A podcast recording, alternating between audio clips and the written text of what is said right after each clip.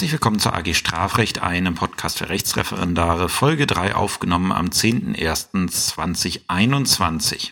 Ja, die Zeit zwischen den Jahren ist vorbei. Der Alltag hat mich jetzt auch schon fast wieder, beziehungsweise teilweise schon wieder gehabt, ähm, so dass ich mich jetzt auch wieder den Podcasts widme. Und ich habe einfach mal gedacht, weil im Strafrecht noch so wenig vorhanden ist, fangen wir dieses Jahr einfach mal mit Strafrecht an. Deswegen erstmal allen Hörerinnen und Hörern hier auf dem Strafrechtspodcast ein wunderschönes neues Jahr 2021 auf dass es doch bitte etwas deutlich besser wird als das Jahr 2020. Wobei ähm, ich ja schon von Berufswegen sagen kann, bereits der Anfang ist sehr schwierig. Wir äh, sind jetzt gerade dabei, äh, mündliche und schriftliche Prüfungen zu organisieren. Ein Blick auf die aktuellen Infektionszahlen zeigt, dass das Ganze ja äh, nicht leichter werden wird, als es letztes Jahr gewesen ist. Ich hoffe mal, dass sich das dann alles irgendwann zur Jahreshälfte oder in der zweiten Jahreshälfte langsam mal normalisiert. Und ich weiß natürlich auch, dass es für eure Ausbildung ähm, wirklich schwierig ist. Ähm, die Frage, welche Arbeitsgemeinschaften finden noch statt und was gibt es möglicherweise als Alternative dazu, wenn es denn eine Alternative gibt, ähm, die wird denke ich, nicht nur in meinem Bundesland immer wieder diskutiert werden oder Thema sein, sondern ich glaube, das betrifft im Moment alle Referendarinnen und Referendare in ähnlicher Art und Weise. Und deswegen, ja, hoffe ich, dass ich hier mit äh, den beiden Podcasts etwas, ähm, ja, etwas Hilfestellung reinbringen kann. Wie gesagt, der strafrechtliche Podcast wird noch ein bisschen dauern, bis der halt so mit Informationen gefüllt ist, wie es der zivilrechtliche ist. Beim zivilrechtlichen ist mit 49 Folgen ja schon mal wieder ein bisschen was dabei was man als Unterstützung heranziehen kann. Ich hatte jetzt äh, in den Kommentaren zwischen den Jahren gelesen, dass in einem Bundesland äh, zum Beispiel der zivilrechtliche Einführungslehrgang ausgefallen ist. Ähm, und ja, es ist alles schwierig. Ich hoffe, dieses Jahr wird gerade im Hinblick auf eure Ausbildung besser und Deswegen würde ich jetzt einfach mal sagen, fangen wir mit Strafrecht an. Das Thema der heutigen Folge ist die örtliche und die sachliche Zuständigkeit und dazu gehört dann auch die Frage, welche Gerichte gibt es, welche Spruchkörper gibt es im Strafrecht. Da haben wir gerade besonders viele im Vergleich zum Zivilrecht. Wie sind die Spruchkörper besetzt? Was dürfen die eigenen, äh, die einzelnen Spruchkörper und wie genau ist der strafrechtliche Instanzenzug?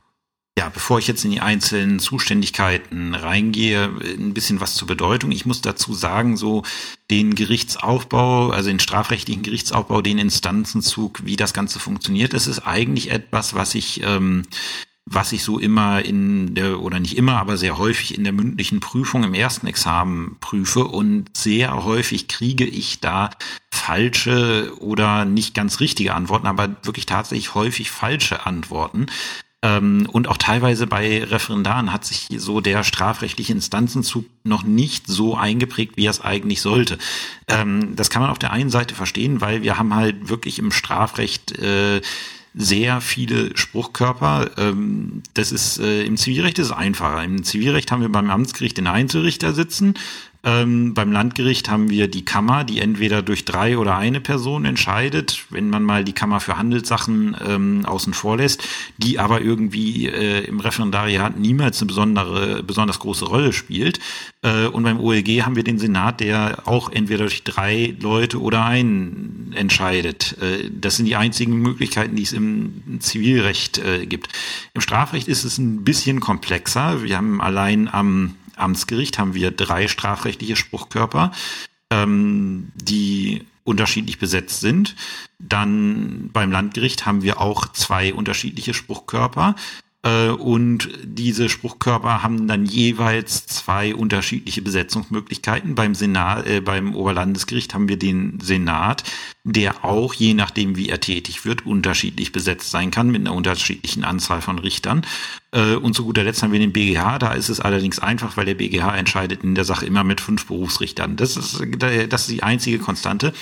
Gibt halt wirklich sehr viel ähm, und sehr viel, was man auseinanderhalten muss. Deswegen ist es sehr differenziert. Wahrscheinlich auch deswegen das, ähm, äh, das Problem, was Referendare damit haben. Aber das ist nicht unwichtig. Ich sag mal so, es ist ein beliebtes Thema in mündlichen Prüfungen, auch im zweiten Examen da wahrscheinlich als Einstieg, wenn man gerade mal die Anklage durchgesprochen hat, dass man sagt, okay, wo klagen Sie es denn jetzt an? Welche Möglichkeiten gibt es da?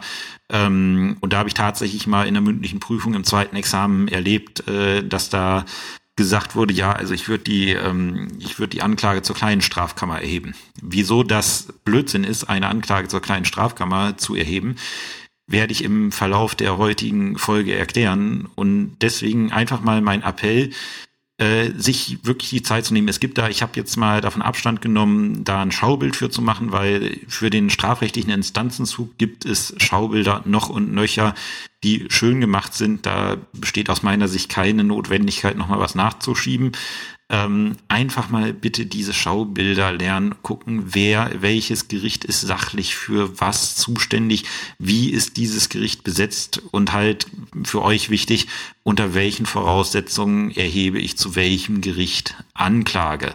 Das ist im Bereich der sachlichen Zuständigkeit.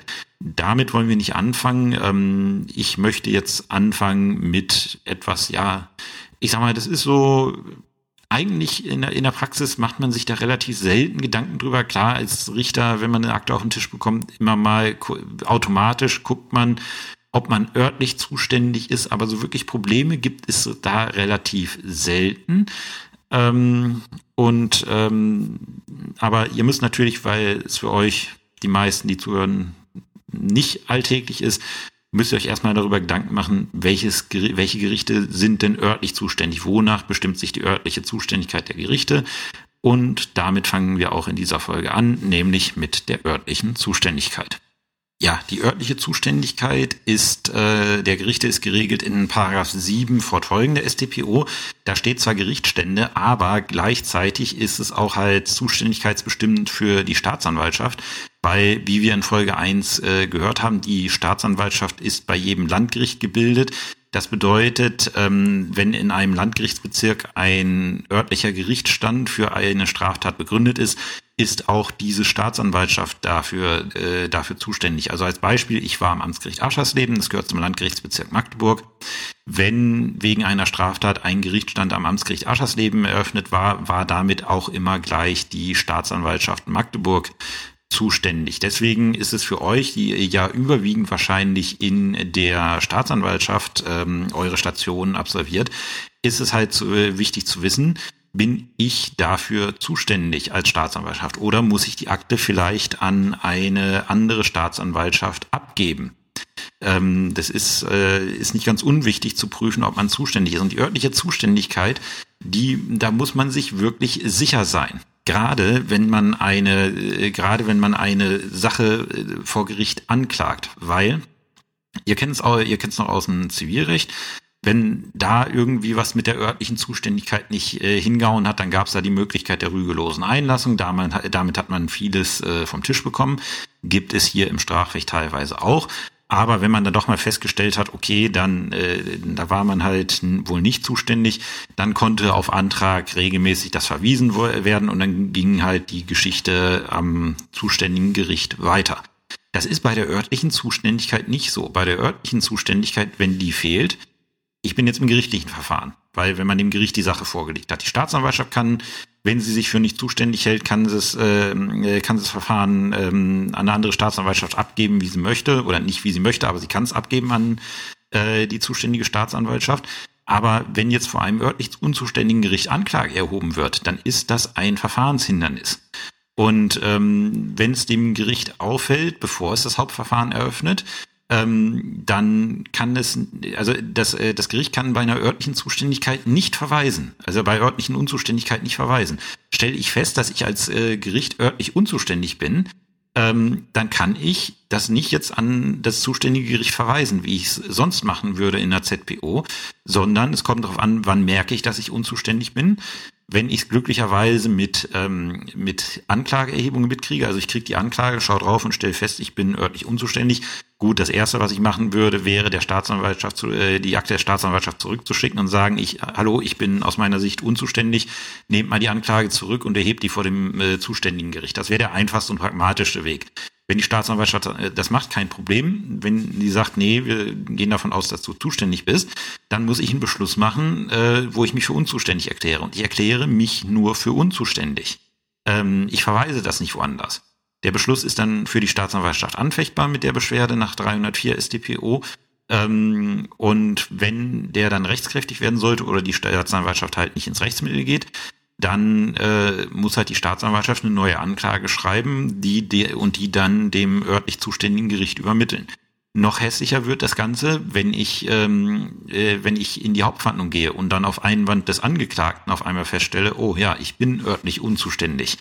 Ähm, dann habe ich nämlich ein Verfahrenshindernis ähm, gebaut und ich kann, wie gesagt, bei örtlicher Unzuständigkeit nicht verweisen. Ich muss dann hergehen und ähm, sagen, ähm, ja, tut mir leid, wir haben ja ein Verfahrenshindernis. Ich muss das Verfahren bei mir einstellen nach 206a StPO. Bin ich in der Hauptverhandlung, gibt es ein sogenanntes Einstellungsurteil. Wegen Verfahrenshindernisses 206a StPO ist das geregelt. Bin ich außerhalb der Hauptverhandlung, mache ich es durch Beschluss, stelle ich das Verfahren durch Beschluss ein. Ähm, ist besonders ärgerlich, weil ich dann halt auch eine Kostenentscheidung für mein Verfahren hier zu treffen habe und dann möglicherweise der Landeskasse Kosten auferlegen muss, die sie nicht gehabt hätte. Also Aussagen des Angeklagten, die, die Verteidigerkosten für das Verfahren bei mir, die sie nicht gehabt hätte, wenn man gleich bei äh, beim zuständigen Gericht äh, ja angeklagt hätte. Ähm, klingt jetzt alles so furchtbar schlimm, aber tatsächlich, äh, dass man mal unzuständig gewesen, also dass ich mal wirklich örtlich unzuständig gewesen bin, ich muss jetzt mal wirklich überlegen, ob, ob das schon mal vorgekommen ist. Ähm, ich glaube nicht. Äh, einmal einmal habe ich es gehabt, da war ich tatsächlich örtlich unzuständig, aber das war eine Bußgeldsache. Da war der, ähm, da hatte man irgendwie versehentlich gedacht, äh, dass äh, das bei mir ist. Beziehungsweise da, wo ich es nicht, äh, wo ich es äh, erst relativ spät gemerkt habe, wo es tatsächlich dann einen Einstellungsbeschluss nach 206a StPO gegeben hat. Ähm, ansonsten ist es ein paar Mal vorgekommen, dass ich gesehen habe, okay, bei mir ist jetzt wirklich nichts begründet an Gerichtsstand, warum kriege ich die Akte? Äh, tatsächlich ähm, häufig bei uns in Magdeburg das Problem. Ähm, wir haben im Landgerichtsbezirk Magdeburg die Gerichtsstelle, äh, die Amtsgerichte Aschersleben und Oschersleben, also einmal mit A und einmal mit O. Äh, und da kommt es tatsächlich ab und zu mal vor, dass äh, ein Staatsanwalt bei ähm, ja äh, bei, bei Ausfüllen der Abschlussverfügung dann aus Versehen das falsche Gericht anklagt, Aschersleben anstatt Oschersleben oder umgekehrt äh, so dass man sowas Falsches bekommt. Das ist aber sehr schnell aus der Welt geschafft, indem man einfach die Akte zurückschickt und sagt, hier ähm, zuständig dürfte wohl das Amtsgericht Aschersleben oder Oschersleben sein. Ähm, das ist ein häufiger Fehler, wenn man halt so ähnlich klingende Gerichte hat. Ähm, oder wenn so Sachen auf der Grenze von Gerichtsständen begangen werden. Ähm, da, also wenn zwei Amtsgerichtsbezirke ineinander greifen, also nicht, die greifen nie ineinander, aber die haben halt irgendwo eine Grenze, ähm, und wenn sich halt irgendwas ziemlich nah an der Grenze ereignet, äh, dass man einfach nicht mitkriegt, dass man da bei einem anderen Amtsgerichtsbezirk ist. Aber ansonsten ist es relativ selten, dass man ähm, dass man, äh, dass man sagt, okay, ähm, wir, äh, wir sind hier nicht zuständig, das muss irgendwer anders äh, machen. Es ist wirklich sehr selten. Ähm, deswegen die Problematik, die ich so dargestellt habe, ist nicht so sehr praxisrelevant, aber ist eine kleine Warnung an euch, dass ihr euch wirklich überlegt, auch wenn ihr für euren Ausbilderakten bearbeitet, welches Gericht ist denn örtlich zuständig, um eben zu verhindern, dass möglicherweise das Gericht dann doch übersieht, dass es örtlich unzuständig ist, da anfängt zu verhandeln und irgendwie am ersten Verhandlungstag merkt, ja, ähm, hm, ja, Mist, äh, ich bin wohl doch unzuständig und muss dann, muss dann mein, äh, mein Verfahren einstellen. Ist immer etwas nervig, weil damit halt auch ähm, ja Zeit ins Land geht. Und Zeit ist im Strafverfahren immer wichtig. Also ähm, ihr wisst ja allein schon aufgrund EMRK, ähm, hat der Angeklagte ein Recht auf ein Urteil in angemessener Frist. Und wenn man dann wegen sowas eine Verfahrensverzögerung von zwei, drei Monaten reinhaut, weil man nicht rechtzeitig gemerkt hat, dass man unzuständig war oder die Staatsanwaltschaft beim unzuständigen Gericht Anklage erhebt, das ist immer ärgerlich. Und das sind, ist, äh, sind Verzögerungen, die müssen nicht sein, weil äh, es ist ja so, wenn derjenige, der angeklagt ist, es die Tat begangen hat, dann möchte man ihn auch gerne einer gerechten Strafe zuführen. Und ähm, sehr viel an Strafe, also wenn man, eine, wenn man eine harte Strafe verhängen möchte, ähm, die Sache ist auch schon drei, vier Jahre alt, äh, dann wird das schwierig, noch eine, noch eine harte Strafe zu verhängen. Deswegen Zeit ist ein wichtiger Faktor in, in Strafsachen für den Angeklagten. Äh, ist es im Endeffekt, äh, was die Strafzumessung angeht, gut, wenn viel Zeit ins Land geht. Ähm, für die meisten Angeklagten allerdings auch nicht, weil tatsächlich die meisten Angeklagten wollen die Geschichte auch irgendwann mal erledigt haben. Äh, und für die anderen Beteiligten ist natürlich auch äh, nervig, eine unzuständige Sache überhaupt anverhandelt zu haben. Ähm, so viel jetzt an langer Vorrede. Wir haben, und damit, darauf möchte ich mich auch konzentrieren, ähm, äh, es gibt da noch ein paar andere Zuständigkeitsvorschriften für Straftaten auf Schiffen, auf Luftfahrzeugen, bei Auslandstaten im Bereich des Meeres, bei exterritorialen Deutschen. Ähm, ich spare sie mir mal. Äh, wenn ihr tatsächlich mal so einen verrückten Fall habt, wo die gezogen werden müssen, dann müsst ihr die an der Stelle bitte selber nacharbeiten. Ich möchte mich auf die drei Hauptgerichtsstände ähm, beziehen und äh, oder beschränken und die drei Hauptstände, Hauptgerichtsstände, die wir in der StPO haben, ist der Gerichtsstand des Tatortes, des Wohnsitzes und des Ergreifungsortes. Und die schauen wir uns jetzt einmal genauer an. Ja, der Gerichtsstand des Tatortes ist äh, geregelt in Paragraph 7 StPO. Ähm, der in Absatz 1 sagt, Absatz 2 ist der fliegende Gerichtsstand für die Pressedelikte. Ähm, da will ich nicht näher darauf eingehen. Aber Paragraph 7 Absatz 1 StPO sagt, der Gerichtsstand ist bei dem Gericht begründet, in dessen Bezirk die Straftat begangen ist. Das klingt jetzt zunächst mal sehr eindeutig, aber ähm, die Definition des Tatortes ergibt sich aus Paragraph 9 Absatz 1 StGB. Und demnach ist Tatort jeder Ort, an dem der Täter gehandelt hat oder im Falle des Unterlassens hätte handeln müssen oder an dem der zum Tatbestand gehörende Erfolg eingetreten ist oder nach Vorstellung des Täters hätte eintreten sollen. Ähm, da sieht man mal, das ist eine ganz schöne Menge. Äh, und dank äh, der Internetkriminalität ähm, ist es tatsächlich so, dass man sehr häufig äh, verschiedene ähm, ja, äh, dass man sehr häufig verschiedene ähm, Gerichtsstände für Tatorte hat, also auch für dieselbe Tat, dass man einen Tatort für dieselbe Tat an verschiedenen Gerichten hat. Ähm, ein Beispiel, was die Kommentierung und die Lehrbücher immer bringen, ähm, wenn wir die mittelbare Täterschaft haben. Also wir haben den Täter, der wirkt auf das Tatwerkzeug irgendwo an Ort A ein und das Tatwerkzeug handelt dann an Ort B. Dann sind sowohl Ta äh, Ort A als auch B Tatorte. Einmal der Tatort, wo der Täter gehandelt hat, nämlich wo er auf das Werkzeug eingewirkt hat und dann Ort B, wo das Werkzeug gehandelt hat, wo dann auch regelmäßig der Erfolg eingetreten ist. Um es etwas praxisnäher zu machen, ein Fall, wo wir eigentlich immer, ähm, ja, äh, wo wir immer äh, mehrere Gerichtsstände für dieselbe Tat eröffnet haben, sogar dann auch noch den Gerichtsstand des äh, Wohnsitzes, wo wir danach dazu kommen, äh, ist die ähm, ist die Internetkriminalität, also äh, Betrügereien im Internet. Bestes Beispiel: Jemand äh, bietet bei eBay was an, was er nicht hat. Ähm, jemand kauft das vermeintlich überzahlt, äh, überweist das Geld und derjenige, der es reingestellt hat, versendet, versendet dann einfach die Ware nicht, weil er halt äh, die Ware nie hatte, sondern einfach nur das Geld haben wollte. Ich, ich weiß nicht, wieso sich diese Betrügermasche äh, so lange hält, weil die ist immer sowas von einfach aufzuklären, aber scheinbar ist das in gewissen Kreisen so die Möglichkeit, schnell an viel Geld zu kommen.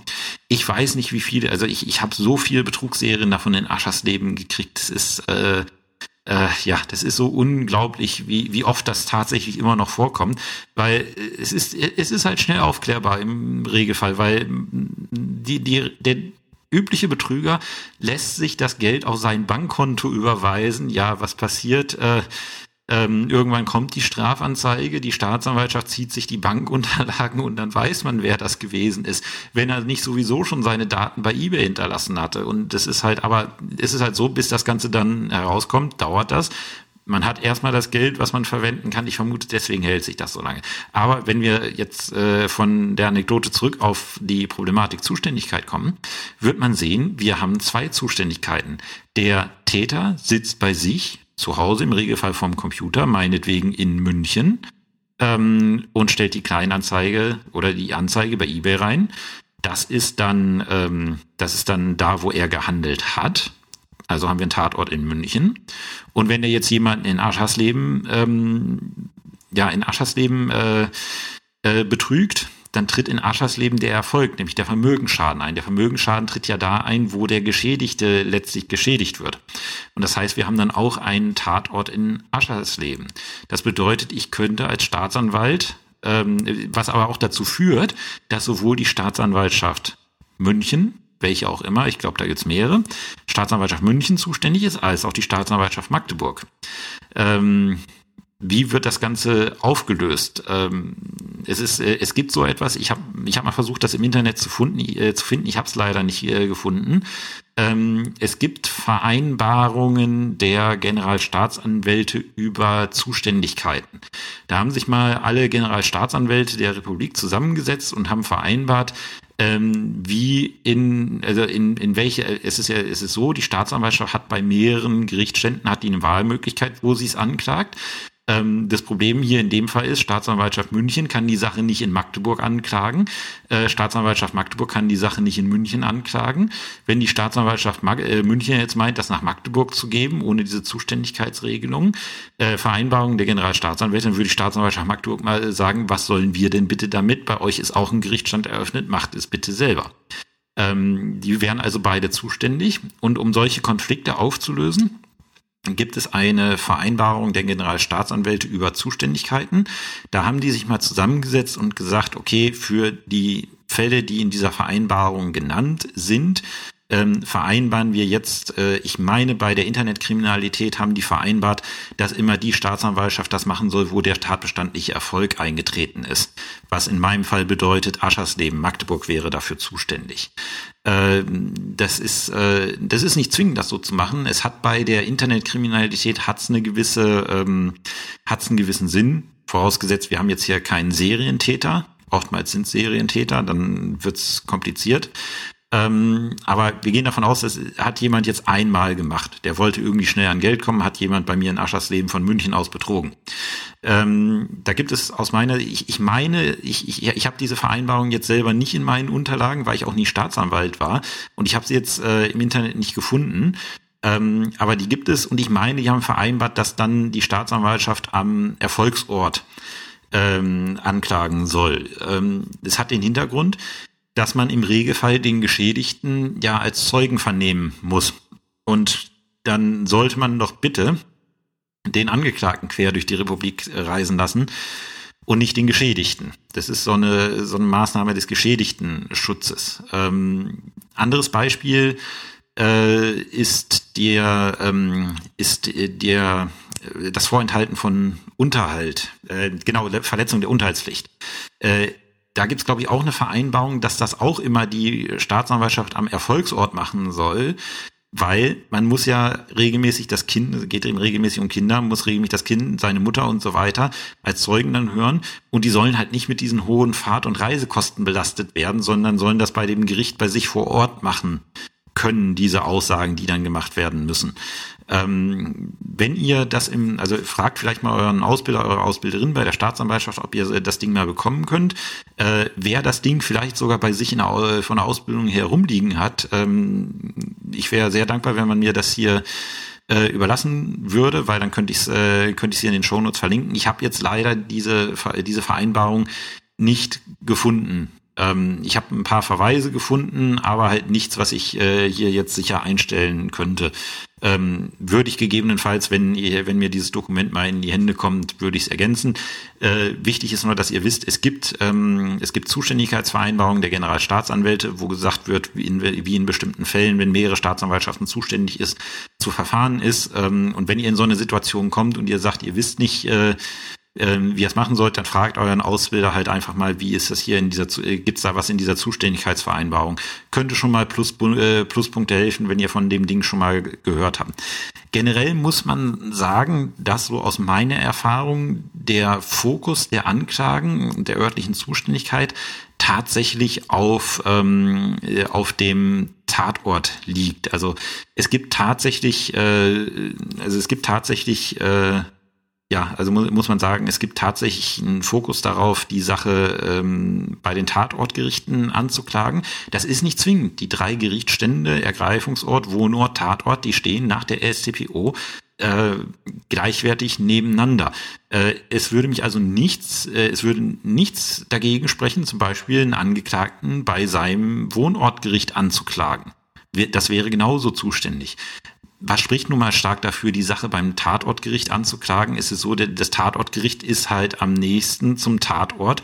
Im Regelfall halten sich die Zeugen in dessen Bezirk auf. Die Zeugen müssen nicht so weit fahren. Das Gericht kann sich die Sachen schnell ansehen, äh, weil äh, gehen wir jetzt mal davon aus, wir haben irgendwie jemanden, der in München wohnt und der begeht in Aschersleben eine Straßenverkehrsgefährdung ähm, dann müsste sich im Zweifelsfall das Amtsgericht München ähm, nach Aschersleben begeben, um dort äh, das Unfall äh, bei, bei, einer, bei einem Gefährdung, wo es dann vielleicht zum Unfall gekommen ist, den Unfallort anzusehen.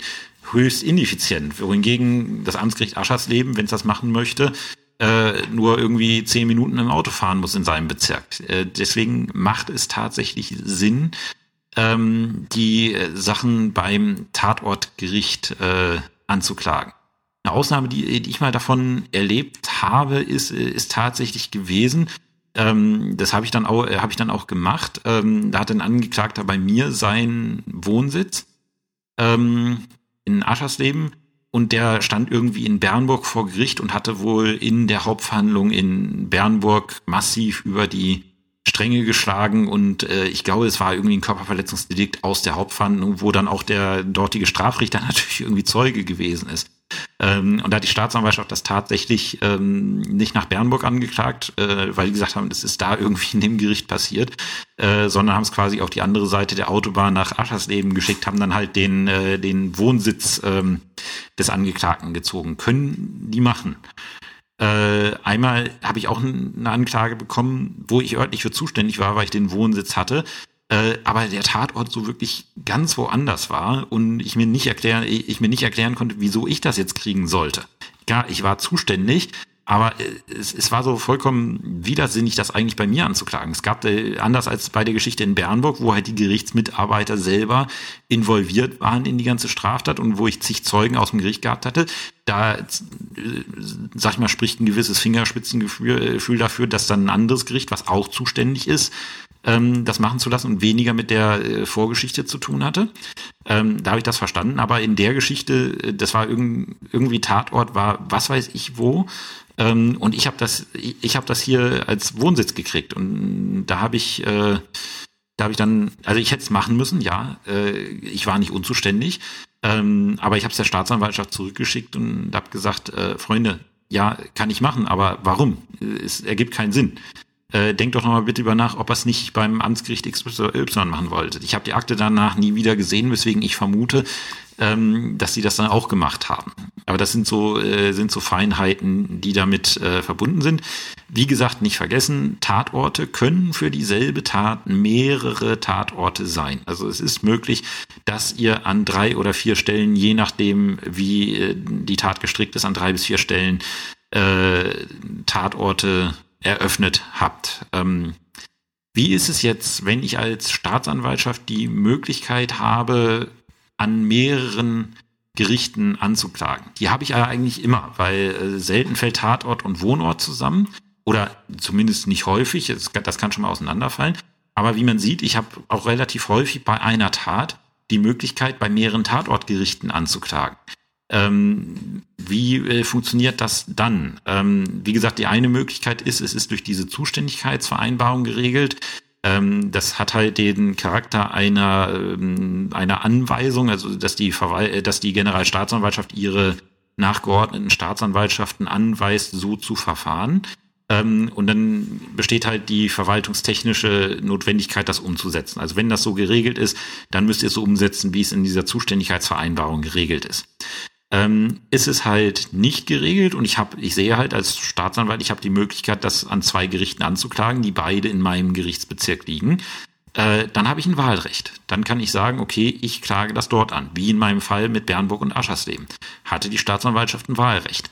Und der Staatsanwaltschaft hat, äh, der Staatsanwalt, die Staatsanwältin, der die das bearbeitet hat, hat dann höchstwahrscheinlich, das hat sich, hat sich nicht in der Akte, ähm, hat sich nicht in der Akte wiedergefunden, aber das wird höchstwahrscheinlich die Überlegung gewesen sein, wird halt gedacht haben, okay, in Bernburg ist das halbe Gericht involviert.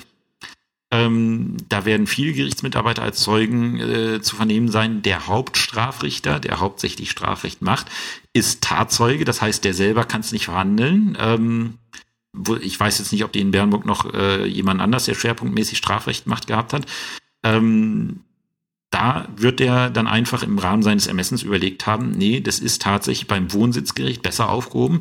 Das kennt die Vorgeschichte nicht, das ist äh, weniger voreingenommen ähm, und äh, es hat mit der ganzen Sache nichts zu tun. Es war, wie ich finde, eine sehr logische und nachvollziehbare Entscheidung seitens äh, der Staatsanwaltschaft, dass dann abweichend von der sonstigen Übung, die aber nicht bindend ist, ähm, beim Wohnsitzgericht, äh, beim Tatortgericht, Entschuldigung, die, äh, beim Wohnsitzgericht, doch, beim Wohnsitzgericht, ich, ich äh, verwechsel es gerade, Entschuldigung, äh, ab, äh, abweichend vom Tatort beim Wohnsitzgericht äh, anzuklagen. Und so läuft das dann, wenn die Staatsanwaltschaft äh, dort eine Wahlmöglichkeit hat. Ähm, wenn die Staatsanwaltschaft diese Wahlmöglichkeit erfüllt hat und dann doch irgendwie mehrere Gerichte drin sind, da gibt es Sondervorschriften zu, komme ich vielleicht noch dazu. Aber grundsätzlich, wenn ihr bei der Staatsanwaltschaft in eurer Ausbildung merkt, äh, es gibt mehrere Gerichte, bei denen ich Anklage erheben könnte, dann äh, sollte ich, äh, dann müsst ihr halt schauen, bei welchem Gericht macht ihr das. Was höchstwahrscheinlich nicht geht, ist, wenn ihr seht, okay, ähm, ich könnte, ein anderes Gericht ist dafür zuständig und damit auch eine andere Staatsanwaltschaft. Also wenn ihr über Bezirksgrenzen hinausgeht, ähm, aber in eurem Bezirk ist, ein, ist, auch, ist auch ein Gerichtsstand eröffnet. Es wird dann wohl nicht gehen zu sagen, okay, ich mache die Akte zu und schicke das der anderen Staatsanwaltschaft, äh, der anderen Staatsanwaltschaft, damit die das anklagen. Das werdet ihr dann höchstwahrscheinlich, wenn es nicht gegen die Zuständigkeitsvereinbarung ähm, der Generalstaatsanwälte verstößt, werdet ihr das im Regelfall mit dem Vermerk zurückbekommen, was soll das, bei euch ist doch auch ein Gerichtsstand eröffnet, macht's doch bitte selber vielleicht auch ein bisschen unfreundlicher formuliert. Wenn es nicht, ähm, wenn es nicht sogar bei euch in der Behörde aufgehalten wird. Es ist nämlich so, das äh, ein kleiner Tipp am Rande. Ähm, zumindest die Akten, die ich gesehen habe, da ist es so gewesen, dass Abgaben an andere Staatsanwaltschaften, also wenn man Verfahren an andere Staatsanwaltschaft abgeben wollte, dass das dem Abteilungsleiter, also dem Oberstaatsanwalt vorgelegt werden muss, bevor es abgegeben wird. Ähm, und es kann dann schon sein, dass der dann schon auf die Bremse tritt, wenn ihr äh, sowas vorhabt und sagt, nee, bitte nicht, äh, das solltet ihr bitte tunlichst lassen. So viel zum Gerichtsstand des Tatortes. Äh, jetzt schauen wir uns als nächstes den Gerichtsstand des Wohnortes an.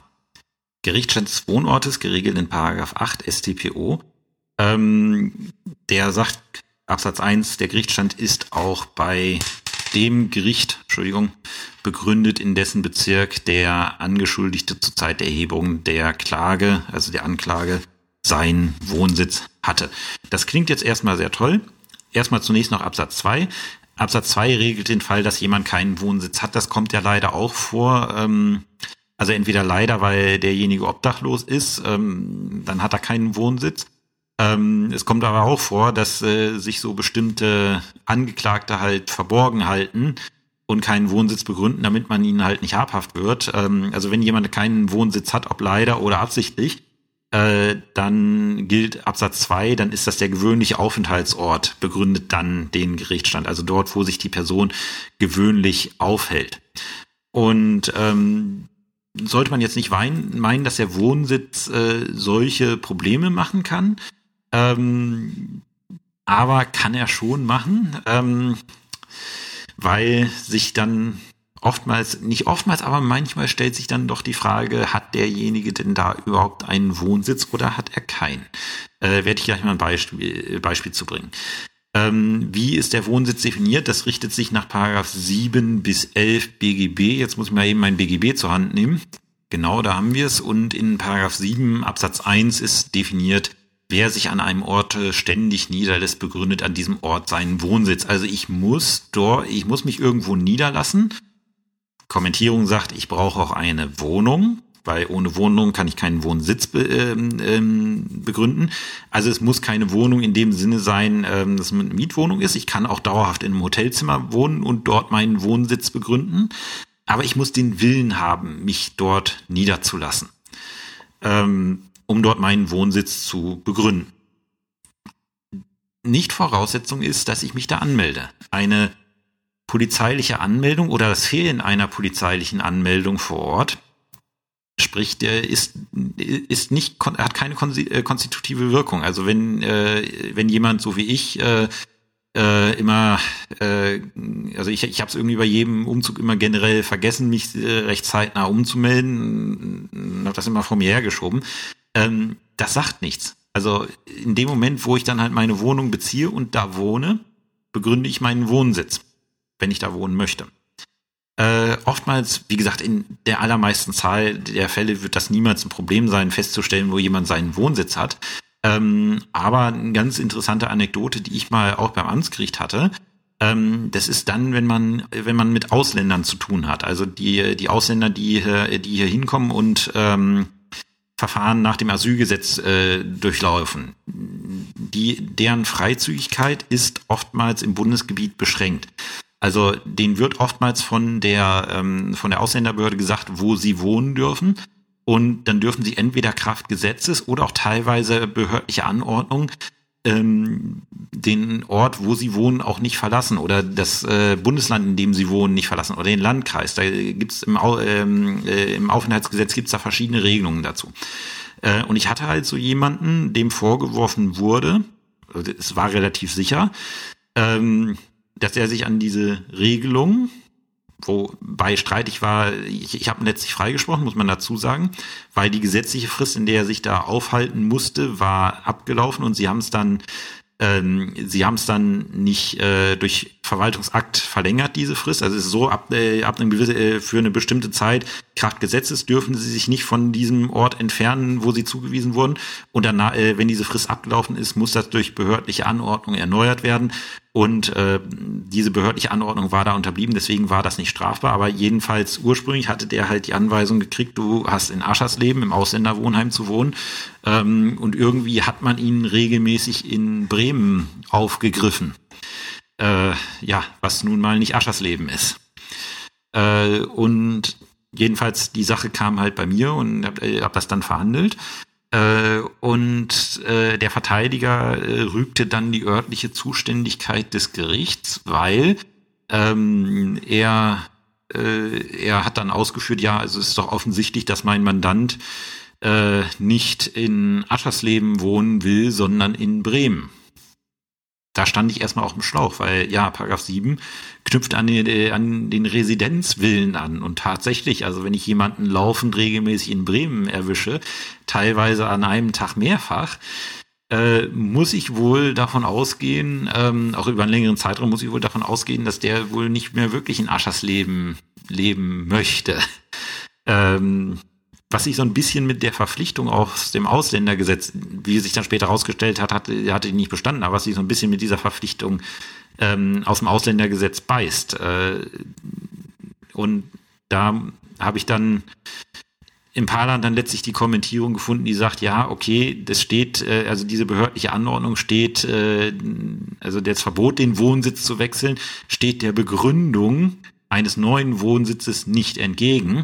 Aber aufgrund der Tatsache, dass man aus rechtswidrigem Verhalten, und es ist rechtswidrig, wenn ich mich an so eine Anordnung nicht halte, keinen Vorteil äh, ziehen darf, kann man dann auch noch den alten Wohnsitz als Wohnsitz ansehen. Und über die Art und Weise ähm, habe ich es dann gelöst. Aber das war so ein Moment, wo man auch als äh, jetzt nicht ganz unerfahrener Strafrechtler erstmal schluckt, weil ich mir bis zu dem Zeitpunkt über Wohnsitzbegriff oder ähnliches niemals Gedanken gemacht habe. Also äh, das, das könnt ihr übrigens mitnehmen für den Sitzungsdienst, der dann irgendwann anfängt es wird euch immer irgendwas treffen, e-, egal wie lange ihr dabei seid, wie lange ihr schon Strafrecht in der Praxis macht, es wird euch immer irgendwas treffen, was ihr noch nicht äh, gemacht habt, wo ihr dann immer denkt, Entschuldigung, nee, kann ich jetzt nicht so ausdrücklich sagen, ähm, weil dann ich höchstwahrscheinlich von iTunes eine Altersbeschränkung reinbekomme, aber wo man dann im ersten denkt, oh Gott, was, was ist denn da jetzt passiert? Wie mache ich das hin?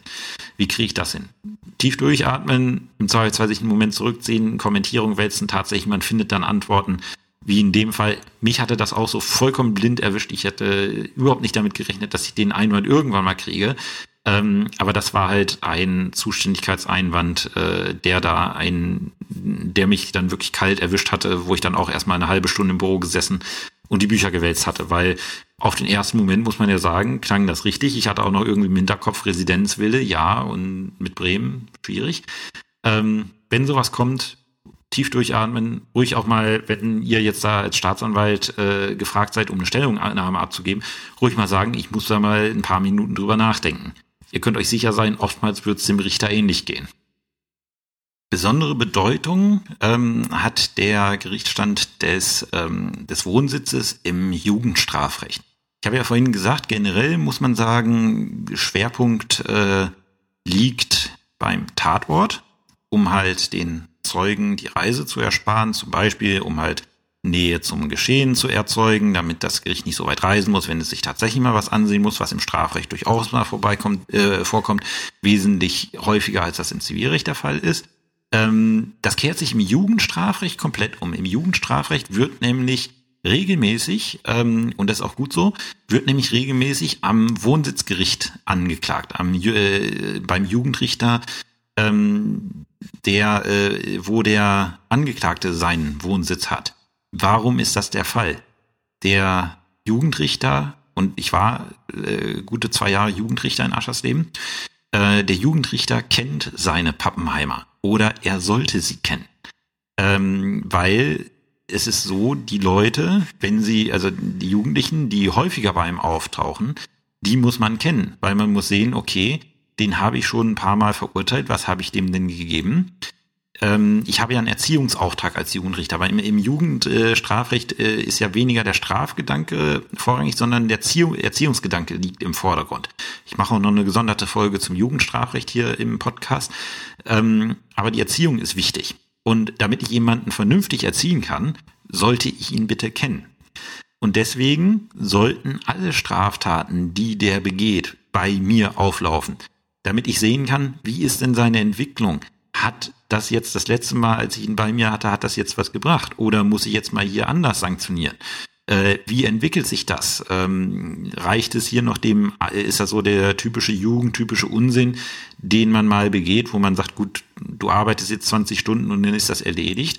Oder nimmt der hier eine kriminelle Karriere, wo ich, ähm, äh, wo ich mit härteren Maßnahmen äh, eingreifen muss, zum Beispiel mit Arrest. Wie ist es ums Elternhaus äh, bestellt? Muss ich da vielleicht an der Stelle aktiv werden? Man kann als Jugendrichter, das ist mir, als ich äh, zu meiner Zeit durfte man als Referendar noch ähm, zum Jugendrichter in die Sitzung, das dürfte ihr mittlerweile nicht mehr. Äh, also bei mir war es so, wenn ich da Sitzungsvertretung als Jugendrichter gemacht habe, ich hatte große Probleme damit, dass es da einfach keinen Strafrahmen gibt, sondern es hat ein Jugendrichter mir dann mal gesagt, beantragen Sie das von dem, was, von dem Sie meinen, dass er das jetzt braucht. Ähm, und da kann man richtig kreativ werden, auch als Jugendrichter. Als Jugendrichter habe ich das sehr zu schätzen gewusst, diese äh, äh, zu schätzen gelernt, diese Freiheit. Ähm, als Referendar für die Staatsanwaltschaft war es vollkommen ungewöhnt, äh, ungewohnt. Und halt um diese Möglichkeiten, um dem Jugendrichter diese Möglichkeiten zu geben, halt ähm, da äh, zu erziehen, muss man dafür sorgen, dass der seine Leute auch kennt und äh, das stelle ich sicher, indem ich halt dafür Sorge trage, dass alle Taten, die angeklagt werden, bei einem Richter auf dem Tisch landen. Äh, und das kann ich halt sicherstellen, indem ich das beim Wohnsitzgericht des Angeklagten anklage. Äh, Im Regelfall gibt's da nur einen Jugendrichter oder was bei Jugendrichtern häufig der Fall ist, ist, dass man die Zuständigkeit nach dem Anfangsbuchstaben des Nachnamens ähm, regelt, äh, so dass dann auch sichergestellt ist, dass es immer der gleiche bekommt so viel zum Thema ähm, Besetzung, äh, so viel zum Thema Gerichtsstand des, äh, des Wohnsitzes. Jetzt noch zu guter Letzt äh, der Gerichtsstand des Erfüllungs, äh, des Ergreifungsortes. Gerichtsstand des Ergreifungsortes ist geregelt in Paragraph 9 StPO.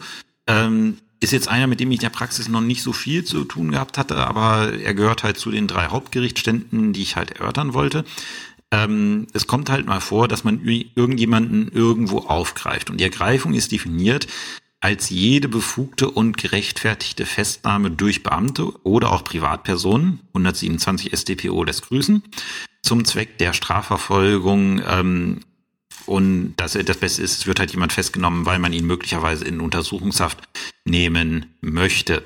Ähm, früher war es so, dass, äh, und das ist wohl auch heute noch allgemeine Meinung, dass wenn man dann einen Haftbefehl nicht erlässt, ähm, dieser Gerichtsstand nach 9 StPO nicht begründet wird.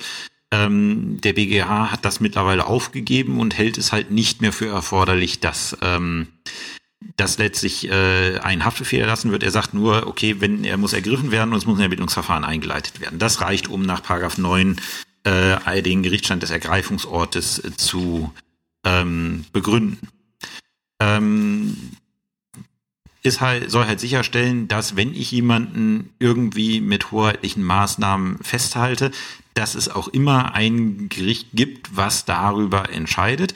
Und da ist halt auch wieder der Vorteil, wenn das das Gericht des Ergreifungsortes ist, es hat halt unmittelbaren Bezug zu diesem, äh, zu dieser Ergreifung. Äh, oftmals spielen die Umstände der Ergreifung auch eine gewisse Rolle. Und die kann ich dann halt wesentlich schneller aufklären, wenn ich halt als Gericht quasi direkt daneben sitze. Ähm, hat halt in dem Moment den Vorteil, ähm, wenn ich jemanden festnehme als Staatsanwalt und ich möchte den, ähm, ich möchte den in Untersuchungshaft nehmen, dann kann ich das Re im Regelfall immer in meinem Bezirk machen, egal ob die anderen beiden Gerichtsstände Tatort oder ähm, Tatort oder Wohnort, die können vielleicht irgendwo anders liegen. Bestes Beispiel, also ich, äh, ich habe hier jemanden, der wird wegen ähm, äh, der wird wegen irgendwas gesucht, ist zur Verhandlung ausgeschrieben wegen irgendeiner schweren Straftat. Man hat jetzt keinen Haftbefehl, den man verkünden kann, aber er wird halt gesucht ähm, wird aufgegriffen in meinem Gerichtsbezirk. Ähm, dann äh, kann ich als Staatsanwalt halt direkt in meinem Gerichtsbezirk einen Haftbefehl äh, gegen ihn beantragen. Äh, wohin, äh, gut, man kann dann auch äh, man kann dann auch vielleicht bei der äh, zuständigen, äh, bei der anderen zuständigen Staatsanwaltschaft anrufen und sagen, hier ähm, könnt ihr euch das mal vielleicht ansehen, dass ihr da irgendwas macht, aber es ist halt einfacher. In dem Moment, wo ich jemanden festnehme, ähm, kann ich auch nach Paragraph 9 StPO ein richtiges Verfahren gegen ihn anstrengen. Wird selten das Hauptsacheverfahren sein, ähm, nur weil er dort festgenommen wurde, aber halt auch die, ähm, die Zuständigkeit für einen Haftbefehl kann sich danach richten. Und das ist halt der Hintergrund, den Paragraph 9 ähm, StPO hat. Ist nicht so praxistauglich, muss man, also nie, nicht so praxisrelevant für Referendare, muss man aber dran ähm, muss man aber dran denken, wenn das, äh, wenn das Ganze äh, dann mal irgendwie auftaucht. So, ein kurzer Abschnitt dazu, was wir für Probleme haben, wenn wir mehrere Gerichtsstände haben. Das regelt Paragraph 12 StPO. Ich habe ja vorhin gesagt, äh, im Ermittlungsverfahren hat die Staatsanwaltschaft das Wahlrecht, wo sie das Ganze anklagt. Und solange die Staatsanwaltschaft da das Wahlrecht hat, ist das kein Problem. Ähm, wenn sie das, äh, wenn sie das Ding dann bei einem der zuständigen Gerichte anklagt, ist bei diesem zuständigen Gericht ein Gerichtsstand eröffnet und das Verfahren äh, läuft halt. Ähm, Paragraph 12 meint den Fall, dass tatsächlich, ähm, dass tatsächlich verschiedene also dass tatsächlich verschiedene Gerichte zuständig sind und auch bei verschiedenen Gerichten Anklage erhoben worden ist. Wir lassen jetzt mal die Problematik außen vor, wie das ist, wenn man äh, dieselbe, äh, dieselbe, ähm, äh, dieselbe Tat vor verschiedenen Gerichten anklagt. Ähm, stellen wir es uns einfach mal vor, es wird irgendwas, was, wo mehrere Gerichte zuständig sind, sowohl bei Gericht A als auch Gericht B angeklagt. Ähm, dann sagt das Gericht, okay, ähm, wenn die, wenn mehrere Gerichte zuständig sind, dann hat das Gericht, die, dann erbt das Gericht die Zuständigkeit, dass die Untersuchung zuerst eröffnet. Äh, das ist ganz logisch, weil in dem Moment, wo ich ein Hauptverfahren eröffne, das meint das, Untersuchung zuerst öffnet, meint im Regelfall die Eröffnung des Hauptverfahrens. Deswegen kommt es auch nicht darauf an, wann die Anklage eingegangen ist, sondern es kommt auch an, wann der Öffnungsbeschluss gemacht äh, worden ist. Ähm, weil in dem Moment, wo ein Gericht beschließt, ich untersuche die Sache, ich öffne das Hauptverfahren, ist damit zu rechnen, dass es schnell vorangeht. Ähm, und man kriegt dann eine, Zeit, äh, eine zeitnahe Entscheidung. Und deswegen hat äh, Paragraph 12 Absatz 1 StGB gesagt, ähm, okay, in dem Moment, äh, wo dann ein Gericht das eröffnet, werden die anderen eigentlich zuständigen Gerichte werden dadurch unzuständig. Bitte merken, das betrifft nur die örtliche Zuständigkeit bedeutet, die eigentlich ursprünglich mal zuständigen Gerichte, bei denen auch irgendwie was diesbezüglich anhängig ist, müssen ihre Verfahren dann einstellen. Allerdings mit dem Hinweis, äh, mit dem Vorbehalt, dass äh, das eigentlich zuständige Gericht die Sache durch, ähm, ja, durch, äh, durch äh, Sachentscheidung beendet. Wenn das natürlich äh, jetzt nicht durch ein Urteil äh, entscheidet, sondern aus irgendwelchen anderen Gründen das Verfahren einstellt, dann kann die Zuständigkeit wieder aufleben. Äh, das kann allerdings dazu führen, dass ein Gericht zuständig wird, wo man sagt, das ist aber doch enorm ineffizient, dass dieses Gericht das jetzt machen soll, weil irgendwie alle Zeugen quer durch die Republik äh, reisen müssen.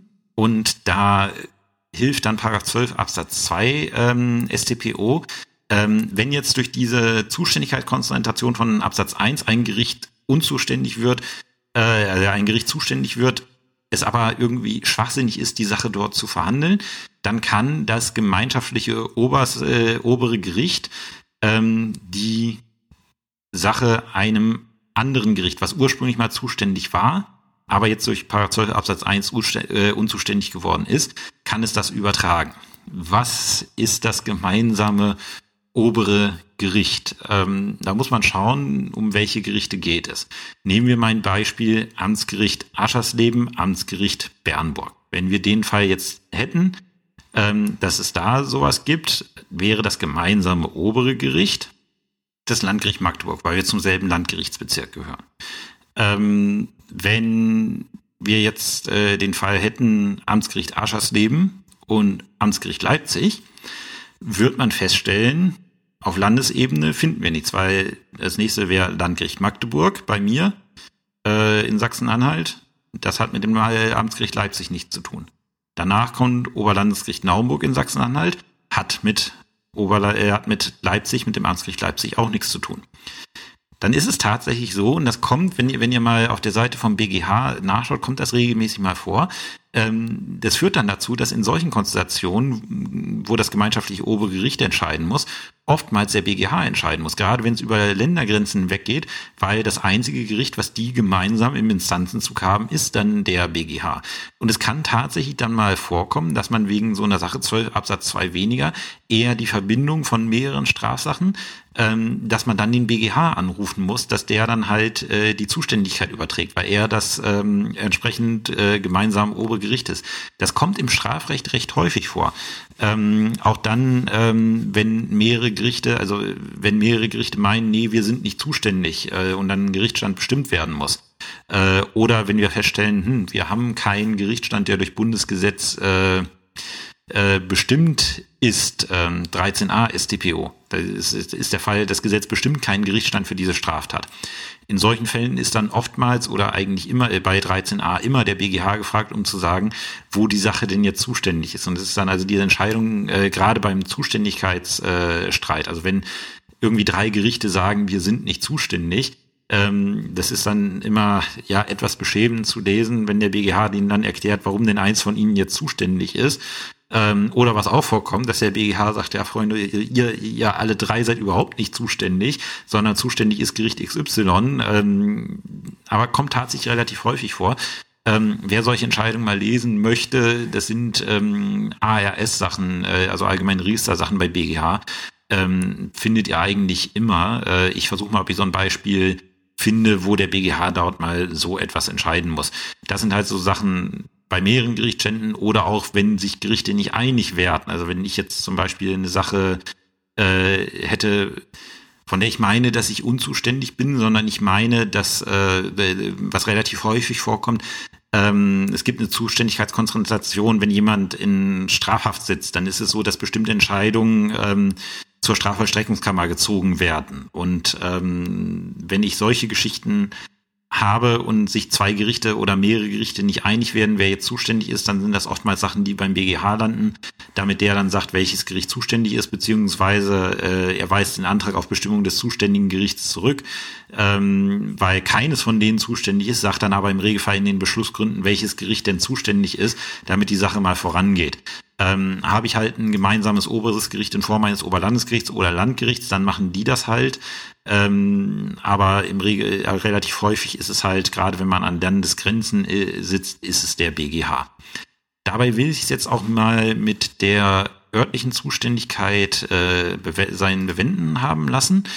Ähm, nur noch eine Sache, das ist Paragraph, 9, äh, Paragraph ähm, 16 StPO. Für örtlich unzuständig ähm, erklären kann ich mich von Amts wegen als Gericht nur bis zur Eröffnung des Hauptverfahrens. Also wenn ich meinen Eröffnungsbeschluss mache, sollte ich oder muss ich auch geklärt haben, dass ich örtlich zuständig bin. In dem Moment, wo ich den Eröffnungsbeschluss mache, habe ich gesagt, ja, ich bin noch örtlich zuständig. Dann kann ich nicht danach wieder hergehen und sagen, ja, ach nee, ich habe es mir noch überlegt, ich bin doch unzuständig, stelle mein Verfahren ein.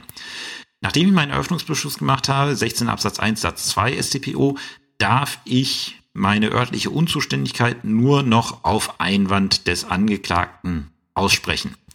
Und der Angeklagte hat dafür auch eine Frist. Er kann diesen Einwand nämlich nur bis zum Beginn seiner Vernehmung zur Sache in der Hauptverhandlung geltend machen. Macht er es danach geltend, ist es zu spät, ähm, ist er mit dem Einwand präkludiert.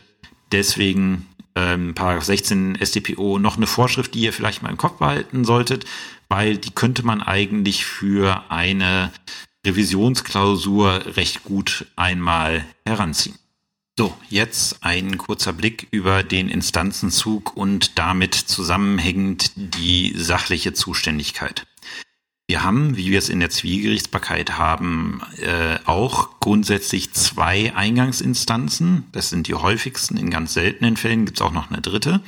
Ähm, die klassischen Eingangsinstanzen beim Strafrecht äh, sind das Amtsgericht äh, und die Landgerichte, wobei ganz klar in Strafsachen der Fokus auf den Amtsgerichten liegt. Die machen, äh, die kriegen die meisten Verfahren. Ähm, einfach aufgrund des schieren Volumens an Strafverfahren.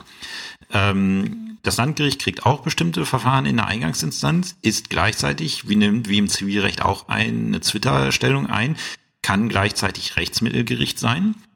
Ähm, und dann haben wir noch das Oberlandesgericht, was ganz grundsätzlich nur Rechtsmittelgericht ist. Aber in Ausnahmefällen, im Moment haben wir leider zu viele Ausnahmefälle, die, die auch sehr presseträchtig sind. Ähm, in Ausnahmefällen kann auch das Oberlandesgericht äh, erstinstanzlich zuständig werden. Ähm, und dann haben wir noch den BGH, der wirklich reines Revisionsgericht ist. Ähm, mehr schaut er sich nicht an. Äh, wir fangen mal mit den Amtsgerichten an. Äh, kurzer Hinweis hinsichtlich ähm, der Jugendgerichte. Ähm, ich mache zum Jugendstrafrecht eine eigene Folge. Das heißt, ich benenne hier nur die, ähm, die Spruchkörper, die Jugendspruchkörper. Ich sage da nichts zur sachlichen Zuständigkeit, weil das ist ein bisschen komplexer. Das mache ich dann in der Spezialfolge zum Jugendstrafrecht. Ähm, deswegen, also wie gesagt, äh, das benenne ich hier nur. Ich äh, lege hier den Schwerpunkt aufs Erwachsenenstrafrecht. Da fangen wir mit den Amtsgerichten an. Das sind die Gerichte, die ihr im Sitzungsdienst gut kennenlernen werdet. Ähm, welche Spruchkörper habe ich beim Amtsgericht? Ähm, Amtsgericht äh, hat zwei wesentliche Spruchkörper. Das ist der Strafrichter. Das ist ein einzelner Berufsrichter. Das ist dort, wo ihr zum Sitzungsdienst eingeteilt werdet, weil das der einzige Spruchkörper ist, vor dem ihr Sitzungsdienst wahrnehmen könnt. Ihr dürft nicht zum Schöffengericht und dementsprechend auch nicht vor die Strafkammern. Strafrichter macht auch am Amtsgericht so das meiste an Tätigkeit aus. Ein einzelner Berufsrichter, der die Sache entscheidet. Ähm, was ist das Zweite, was es gibt? Das sind die Schöffengerichte. Ähm, Schöffengerichte sind auch beim Amtsgericht angesiedelt, ähm, besetzt mit einem Berufsrichter und zwei ehrenamtlichen Richtern den Schöffen. Oder in bestimmten Fällen kann es auch mal das erweiterte Schöffengericht sein. Dann ist das Schöffengericht besetzt mit zwei Berufsrichtern und zwei Schöffen. Wie ich mal auf einer Fortbildung erfahren habe, gibt es tatsächlich in Berlin ein ständiges erweitertes Schöffengericht, also was permanent eingerichtet ist, ähm, was auch wohl dann gut zu tun hat. Ansonsten ist mir persönlich das erweiterte Schöffengericht am Amtsgericht nie untergekommen. Ähm, einmal weiß ich, dass es das gegeben hat. Das war eine Sache, die spielte im Stendaler Beritt. Ähm, da ist tatsächlich mal ein erweitertes Schöffengericht äh, dann angesetzt worden. Aber das erweiterte Schöffengericht hat eigentlich überwiegend kaum Fälle, wo es äh, herangezogen wird. Das sind dann wirklich Ausnahmefälle, wo man dann mal mit einem, äh, mit einem zweiten Kollegen da sitzt. Eigentlich macht das dann immer der Vorsitzende des Schöffengerichts allein. Ähm, wofür sind die Amtsgerichte in Strafsachen zuständig? Und dann auch welches, äh, ja, welches Gericht ist Also welcher Spruchkörper ist genau zuständig? Entschuldigung, ich hatte die beiden anderen Spruchkörper vergessen. Wir haben Strafrichter, Schöffengericht, Besetzung ist klar. Dann gibt es den Jugendrichter, das ist wieder ein einzelner, ist das Pendant zum Strafrichter, nur dass er Jugendliche macht. Und wir haben das Jugendschöffengericht, das ist dann das Pendant zum Schöffengericht für Erwachsene, ein Berufsrichter, zwei Schöffen. So, ähm, wofür sind die Amtsgerichte zuständig in Strafsachen? Sie sind äh, ähm, zuständig, wenn, äh, sagt 24 Absatz 1 GVG, wenn nicht das Landgericht nach 74 Absatz 2 oder 74a oder das Oberlandesgericht erstinstanzlich zuständig ist. Ähm, ist klar, wenn ich eine Sache habe, die zwangsläufig beim, äh, beim Oberlandesgericht oder beim Landgericht verhandelt werden muss, dann kann das nicht beim Amtsgericht landen. Und dann, das ergibt sich aus 24 Absatz 2 StPO, ähm, ich darf als Amtsgericht nicht auf mehr als vier Jahre Freiheitsstrafe erkennen. Also meine äh, Strafgewalt endet bei vier Jahren und ich darf auch die Unterbringung in einem psychiatrischen Krankenhaus oder die Sicherungsverwahrung nicht anordnen. Ist ganz logisch. Das sind äh, Unterbringungen in einem psychiatrischen Krankenhaus und Sicherungsverwahrung sind, un, sind zeitlich unbegrenzte Freiheitsberaubungen.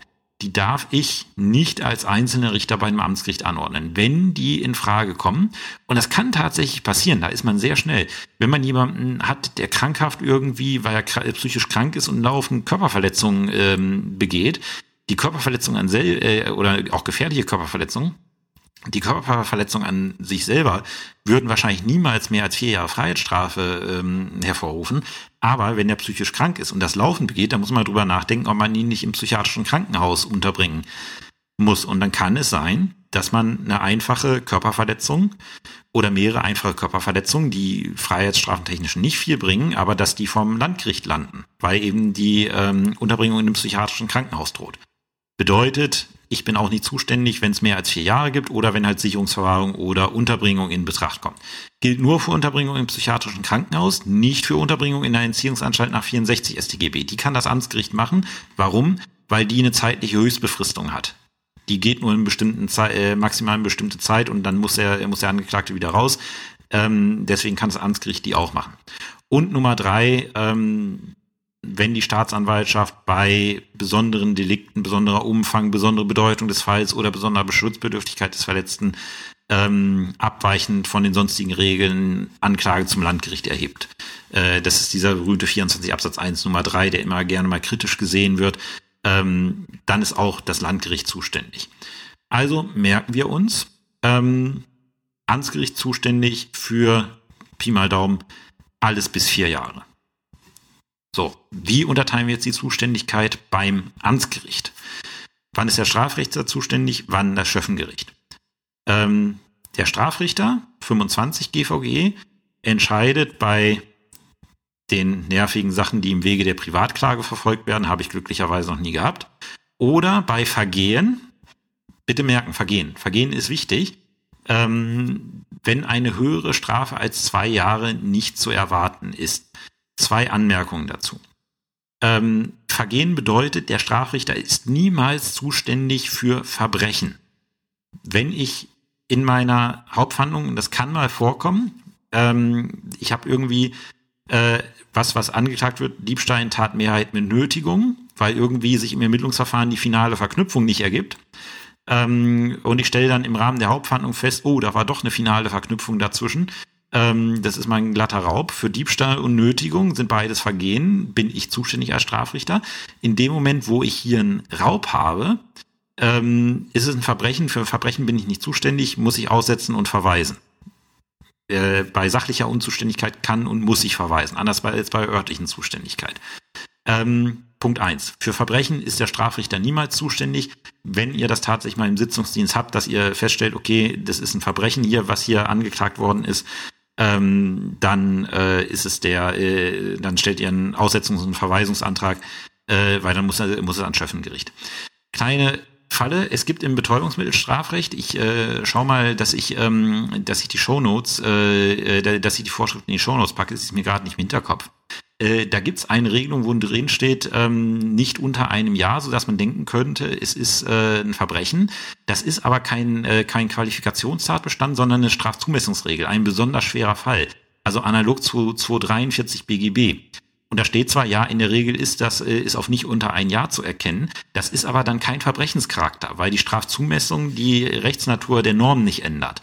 Das bedeutet, wenn solche Sachen angeklagt werden beim Strafrichter, die kann der Strafrichter machen, ähm, weil äh, es keine Qualifikation ist.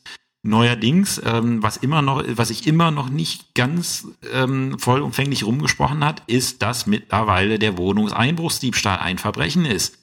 Mindeststrafe ein Jahr. Bedeutet, wenn ich einen Wohnungseinbruchsdiebstahl habe, kann ich den nicht mehr beim Strafrichter anklagen. Dafür ist jetzt automatisch das Schöffengericht zuständig. Der zweite Punkt, der immer gerne übersehen wird und auch von Kollegen teilweise übersehen wird. Der Strafrichter, äh, also das, äh, das hängt mit 25 Nummer 2 StGVG äh, zusammen. Ich darf als Strafrichter nichts verhandeln, wo ich sehe, dass hier deutlich mehr, also dass hier mehr als zwei Jahre zu erwarten ist. Dann soll es bitte das Schöffengericht machen. Also ein Vergehen, nehmen wir mal eine gefährliche Körperverletz äh, Körperverletzung, Mindeststrafe sechs Monate. Ähm, und ich sehe also, so wie der vorbestraft ist und so wie der über die Stränge geschlagen hat, äh, das gibt ja aber mehr als zwei, äh, zwei Jahre, dann darf ich es als Strafrichter nicht machen. Aber ich habe als Strafrichter, das ergibt sich aus 24 GVG, ich habe als Strafrichter eine Strafgewalt bis zu vier Jahren. Und ist jetzt so, nehmen wir die gefährliche Körperverletzung, die kommt an und ich sag so nach meiner Prüfung, so nach Aktenlage, äh, sechs Monate bis anderthalb Jahre, mache ich. Und dann stellt sich im Rahmen der Hauptverhandlung raus, was der gemacht hat, ist echt schlimmer. Der braucht hier mehr als zwei Jahre. Dann kann ich mehr als zwei Jahre geben. Ähm, ich muss es nur prüfen bei Eröffnung, ob nicht mehr als zwei Jahre zu erwarten sind. Wenn sich das in der Hauptverhandlung ändert, dann kann ich, solange es nicht ein Verbrechen wird, kann ich als Strafrichter hergehen und bis zu vier Jahren verhängen. Das ist, äh, das wird oftmals gern übersehen. Der Strafrichter hat dieselbe Höchststrafgewalt wie das Schöffengericht, nämlich vier Jahre. Womit wir dann beim Thema waren, Schöffengericht, wofür ist das Schöffengericht zuständig? Ähm, Paragraph 28 GVG für alles, für das nicht der Strafrichter zuständig ist. Also für Verbrechen ist das Schöffengericht immer zuständig. Äh, oder ähm, wenn mehr als zwei Jahre Freiheitsstrafe zu erwarten sind, dann ist das Schöffengericht auch zuständig.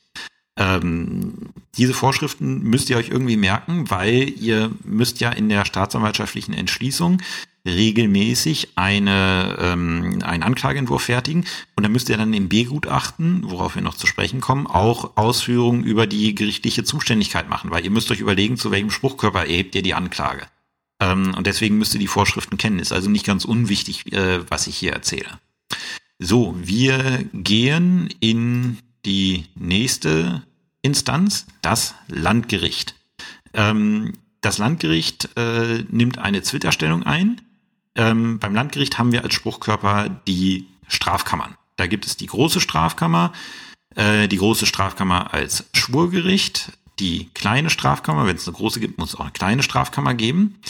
Und dann gibt es dort noch die Jugendkammern. Entweder als Jugendkammer oder auch als Jugendschutzkammer. Ähm, die jetzt mal ausgeblendet. Die, Strafka die Strafkammern sind grundsätzlich besetzt mit, ähm, die große Strafkammer ist besetzt mit drei Berufsrichtern, zwei Schöffen, ganz grundsätzlich. Ähm, die große Strafkammer als Schwurgericht genauso, drei Berufsrichter, zwei Schöffen, wobei es bei der großen Strafkammer, wenn sie nicht als Schwurgericht ist, grundsätzlich mal anders sein kann. Ähm, und die kleine Strafkammer ist besetzt mit einem Berufsrichter, zwei Schöffen oder, wenn das erweiterte Schöffengericht in erster Instanz entschieden hat, dann mit zwei Berufsrichtern, zwei Schöffen. Weil es blöd aussieht, wenn in erster Instanz vier Leute sitzen und in zweiter Instanz sitzen drei Leute, das äh, sieht irgendwie ein bisschen komisch aus. Ähm, die Strafkammern sind erstmal zuständig für Beschwerden gegen Entscheidungen der Amtsgerichte. Da werden sie als Beschwerdekammer zuständig, das will ich jetzt mal ausblenden. Ähm, wir schauen uns jetzt mal an, wofür sind die großen Strafkammern und die kleine, äh, kleinen Strafkammern zuständig. Die großen Strafkammern sind die Eingangsinstanzen der Landgerichte. Ihr erinnert euch, was ich am Anfang gesagt habe. Die kleine Strafkammer ist niemals Eingangsinstanz am Landgericht. Die kleine Strafkammer ist immer die Berufungsinstanz. Das bedeutet, es kann niemals eine Anklage direkt zur kleinen Strafkammer äh, erhoben werden. Wenn eine Anklage zum Landgericht erhoben wird, dann muss da immer stehen große Strafkammer. Und die Differenzen schauen wir uns jetzt mal an.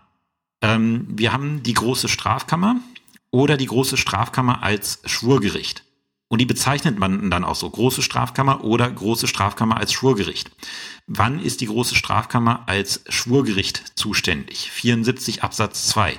Wenn ihr euch 74 Absatz 2 GVG anschaut, werdet ihr eine ganze, ähm, eine ganze Reihe von Delikten finden, unter anderem Mord, Totschlag. Wenn eines dieser Delikte Anklagegegenstand ist, ist die große Strafkammer als Schwurgericht zuständig. Andernfalls, wenn das nicht unter diese Delikte fällt, man aber zum Landgericht in erster Instanz anklagt, weil entweder mehr als vier Jahre zu erwarten sind oder Sicherungsverwahrung oder Unterbringung, dann ist es die große Strafkammer. Habe ich eine Berufung gegen ein amtsgerichtliches Urteil, egal ob Strafrichter oder Schöffengericht, ist nach, ähm, ist nach 74 Absatz 3 GVG die kleine Strafkammer zuständig. Wie ist die große Strafkammer beziehungsweise die große Strafkammer als Schwurgericht besetzt? Grundsätzlich die Eingangs, äh, die Eingangsstrafkammern, äh, also die großen Strafkammern, damit auch die große Strafkammer als Schwurgericht immer grundsätzlich mit drei Berufsrichtern, zwei Schöffen. 76 Absatz 1 Satz 1 GVG. Die kleine Strafkammer ist besetzt mit einem Berufsrichter, zwei Schöffen. Ähm, wie man aus dem zweiten Halbsatz von 76 Absatz 1 äh, GVG sieht. Jetzt gibt es eine Besonderheit bei den landgerichtlichen Verfahren. Ähm, die große Strafkammer wird bei Eröffnung des Hauptverfahrens mit äh, über ihre Besetzung beschließen in der Hauptverhandlung. Da wird sie entscheiden, wie wird sie in der Hauptverhandlung auftreten. Da hat sie zwei Möglichkeiten. Entweder sie tritt ähm, mit drei Berufsrichtern zwei Schöffen auf, wie es der regelmäßigen Besetzung entspricht. Oder sie sagt, nein, wir treten mit zwei Berufsrichtern und zwei Schöffen auf. Das ist die sogenannte kleine Besetzung. Ähm, und mit drei Berufsrichtern und zwei Schöffen, also in der klassischen Besetzung, muss sie sitzen, wenn sie 476 Absatz 2 Satz 3 Nummer 1 GVG muss sie sitzen, wenn sie als Schwurgericht zuständig ist. Das bedeutet, wenn ich eine Schwurgerichtssache habe, also wenn ich eine Anklage zur großen Strafkammer als Schwurgericht habe, wird die Strafkammer immer drei Berufsrichter, zwei Schöffen sitzen. Ansonsten ähm, muss sie mit drei Leuten und zwei, also die große Strafkammer, wenn sie nicht als Schwurgericht sitzt, muss sie mit drei Leuten, also drei Berufsrichtern sitzen, ähm, wenn die Unterbringung in Sicherungsverwahrung oder die äh, Anordnung der Unterbringung in einem psychiatrischen Krankenhaus, also die unbefristeten freiheitsentziehenden Maßnahmen, die der lebenslangen Freiheitsstrafe äh, am nächsten kommen. Wenn die im Raum stehen, dann muss sie zu dritt sitzen. Oder wenn dem Umfang oder der Schwierigkeit der Sache nach ein, die Mitwirkung eines dritten Richters notwendig ist. Ähm, wenn das nicht der Fall ist, kann sie beschließen, bei Eröffnung des Hauptverfahrens in der Hauptverhandlung sitzen wir nur mit zwei Berufsrichtern, zwei Schöffen. Äh, das ist so eine gewisse Arbeitsentlastung, damit, der, äh, damit man mit derselben Gerichtsbes äh, mit derselben Richterbesetzung mehr Verfahren erledigen kann, weil dann sitzt der dritte Mann nicht immer da mit. Ähm, es gibt auch Fälle, wie gesagt, ich erwähne da immer gerne mein Verfahren, was äh, mich nahezu fünf Jahre meines Lebens gekostet hat. Da war es ganz klar, das war zwar ein Verfahren vor der großen Strafkammer, aber der wäre niemals auch nur im entferntesten niemand auf die Idee gekommen zu sagen, wir sitzen damit, äh, wir sitzen damit äh, zwei, äh, mit zwei Berufsrichtern. Das war einfach zu viel. Äh, da musste man mit drei Leuten sitzen, um es irgendwie halbwegs handhaben zu können. Äh, wohingegen so bestimmte Betäubungsmitteldelikte gegen Dealer ähm, äh, da sitzt man im Regelfall mit zwei Berufsrichtern und zwei Schöffen dann da drin, um halt äh, Ressourcen zu schonen. So, und wie gesagt, die kleine Strafkammer in 76, ein Vorsitzender, zwei Schöffen. Die kleine Strafkammer ist niemals Eingangsinstanz. Bei der kleinen Strafkammer, die hat die einzige Aufgabe, Berufungen gegen Entscheidungen des Strafrichters und gegen Entscheidungen des Schöffengerichts zu verhandeln. Die verhandelt nur Berufung, die macht nichts anderes. Möglicherweise ist sie noch Beschwerdekammer gleichzeitig. Das kann manchmal sein, das ist aber eine Entscheidung vom Präsidium des jeweiligen Gerichts, dass die auch noch eine Beschwerdekammer äh, draus gemacht haben. Aber wenn sie als kleine Strafkammer zuständig ist, die Strafkammer, dann verhandelt sie nur Berufung. Das heißt, ich kann zur kleinen Strafkammer nichts anklagen. Ich kann keine Anklage zur kleinen Strafkammer erheben. Und das höre ich manchmal immer wieder in mündlichen Prüfungen oder teilweise habe ich es auch schon in Klausuren, die ich im Klausurenkurs korrigiert habe, gelesen, dass dann zur kleinen Strafkammer angeklagt wurde. Das geht nicht. Das ist ein schwerer Fehler. In dem Moment, wo ihr so etwas schreibt oder sagt, wird euch der Prüfer sagen, sorry, Sie haben vom Strafrecht keine Ahnung. Kleine Strafkammer und Anklage funktionieren nicht zusammen. Das geht nicht.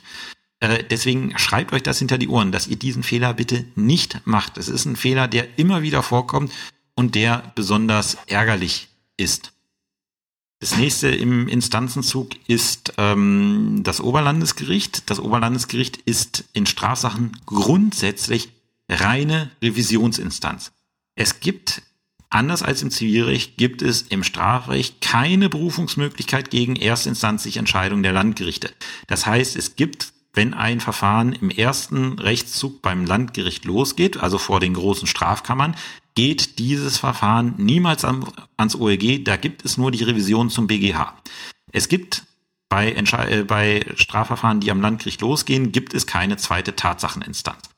Ähm, das Oberlandesgericht ist grundsätzlich in Strafsachen nur zuständig für Revisionen gegen Entscheidungen, wo das Verfahren beim Amtsgericht begonnen hat. Also äh, gegen äh, Revision gegen Entscheidung des Strafrichters, des Schöffengerichts oder der kleinen Strafkammer.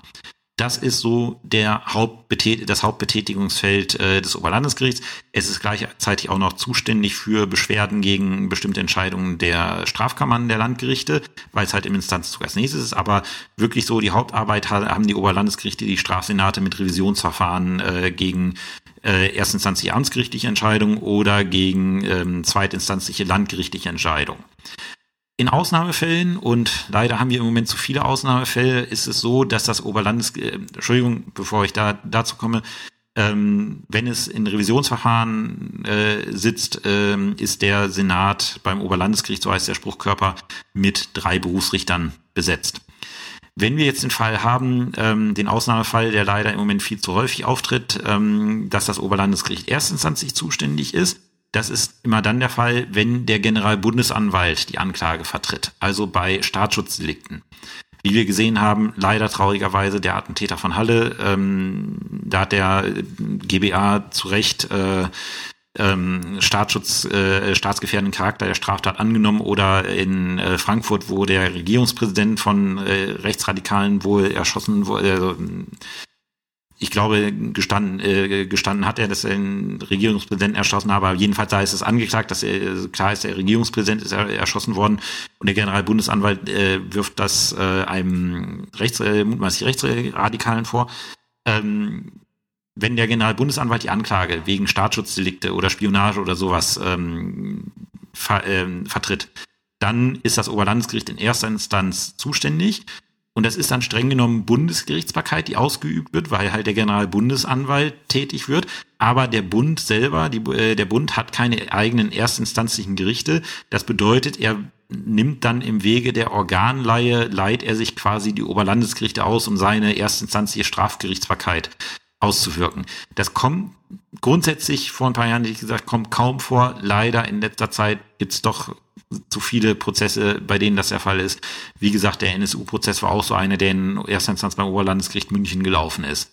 Ähm, ist der Senat beim Oberlandesgericht äh, erstinstanzlich zuständig, sitzt er mit fünf Berufsrichtern. Kommen wir dann zum BGH. Der BGH ist ähm, reines äh, Revisionsgericht in Strafsachen, wie es auch in Zivilsachen reines Revisionsgericht ist. Ähm, und besetzt ist er dort mit äh, fünf Berufsrichtern ähm, die das Ganze entscheiden. Es gibt noch, muss man dazu sagen, es gibt noch Ermittlungsrichter beim Bundesgerichtshof. Ähm, äh, ist dann immer äh, das Kuriose, auch beim Attentäter von Halle war das so, äh, wenn der Generalbundesanwalt äh, die Anklage vertritt und die Ermittlungen an sich zieht, ähm, dann macht nicht das äh, Amtsgericht XY den Haftbefehl, nein, dann muss äh, der Beschuldigte, wie er dann heißt, wird dann regelmäßig mit dem Helikopter nach Karlsruhe geflogen ähm, damit er dann ähm, einen Haftbefehl vom Ermittlungsrichter des Bundesgerichtshofs bekommt. Das ist so eine Besonderheit, die dort beim, äh, die dort bei diesen Sachen herrscht. Äh, der Bundesgerichtshof hat seinen eigenen Ermittlungsrichter. Ähm, aber ansonsten, wie gesagt, äh, fünf Berufsrichter beim BGH. Die, wie gesagt, ähm, jetzt noch kurz, ähm, was mache ich, wenn ich äh, sachlich unzuständig bin, wenn ich feststelle, und das kann, das kann tatsächlich vorkommen. Ähm, ihr wisst ja, äh, wenn ihr euch mal die Raubqualifikation anschaut, normalen Raub, Mindeststrafe ein Jahr, kann ich vom Schöffengericht äh, äh, verhandeln. Zieht der beim Raub ein Messer oder hat er beim Raub ein Messer dabei, bin ich schon bei mindestens drei Jahren. Dann muss ich schon mal, äh, muss ich schon mal schlucken. Ähm, ob ich das noch beim Schöffengericht mache. Ähm, und kommt dann äh, kommt dann dazu, dass er das Messer noch jemandem an die Kehle hält beim Raub oder irgendjemanden munter anritzt damit, während er am Rauben ist, dann bin ich beim Raub mit Waffen, wo eine Waffe oder ein gefährliches Werkzeug verwendet wird, bin ich bei mindestens fünf Jahren. Dann kann ich das beim ähm, beim Amtsgericht nicht mehr belassen. Und es kann tatsächlich vorkommen, dass ich in der Hauptverhandlung sitze und die Sache ist bei mir als normaler Raub angeklagt worden äh, und ich stelle fest, ähm, äh, und ich stelle fest, ups, äh, der hat wohl doch ein Messer gezogen und das Messer jemandem an die Kehle gehalten. Oh, ja, äh, bin ich nicht für zuständig. Sprengt meine Strafgewalt die Mindeststrafe von fünf Jahren. Oder ich sitze als Strafrichter äh, wegen einem einfachen äh, Ladendiebstahl äh, und ich stelle fest, oh nee, der hat ja auf der Flucht Gewalt gegen jemanden angewendet. Das ist ein räuberischer Diebstahl. Räuberischer Diebstahl ist Verbrechen, bin ich nicht für zuständig. Oder wenn man es auf die Spitze treiben möchte, bei mir als Strafrichter ist etwas als fahrlässige Tötung angeklagt und ich stelle fest, äh, nee, das war aber wohl irgendwie wohl doch vorsätzlich und dann war es auch irgendwie noch ein bisschen heimtückisch. Dann bin ich auf einmal beim Mord. Ähm, ja, äh, auch ein Mord kann ich als Strafrichter nicht verurteilen. Also es kann halt passieren, ähm, dass ich, äh, dass ich als ähm, äh, dass ich äh, Probleme in meiner sachlichen Zuständigkeit habe. Da gibt es verschiedene Konstellationen, wie man das löst.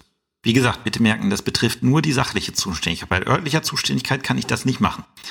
Ähm, so, sachliche Zuständigkeit. Ich kriege eine Anklage und muss dann entscheiden, ob ich das Verfahren eröffne und stelle fest, hm, nee, also irgendwie bin ich nicht zuständig dafür. Das passt nicht mit der sachlichen Zuständigkeit. Ähm, dann kommt es darauf an, ähm, was bin ich für ein Gericht? Muss ich in 209 StPO äh, gucken. Bin ich am Landgericht äh, und meine, nee, also die haben ja hier was angeklagt, wo sie meinen, da kommen mehr als vier Jahre in Betracht. Aber wenn ich mir das anschaue, also oder zum Beispiel ähm, ist ein Raub mit Waffen oder sowas, aber ich sehe irgendwie nur einen Diebstahl. Also ich stelle fest, ähm, ich als Landgericht bin nicht zuständig, das gehört vor die Amtsgerichte äh, dann habe ich äh, den Vorteil, dass ich sagen kann, okay, ich eröffne das Hauptverfahren, aber ich eröffne es nicht bei mir, sondern ich eröffne es vom Amtsgericht. Ähm, dann kann ich sagen, okay, fünf Jahre gibt's hier nicht, äh, vier Jahre, äh, mehr als vier Jahre gibt's hier nicht. Äh, dann lautet der Beschluss, ähm, äh, dass äh, die Anklage der Staatsanwaltschaft Magdeburg vom wird zur Hauptverhandlung zugelassen. Das Hauptverfahren wird vor dem Amtsgericht XY Schöffengericht eröffnet dann eröffnet das höhere Gericht das Hauptverfahren vor einem niedrigen Gericht. Das kann es machen, weil es das höhere Gericht ist.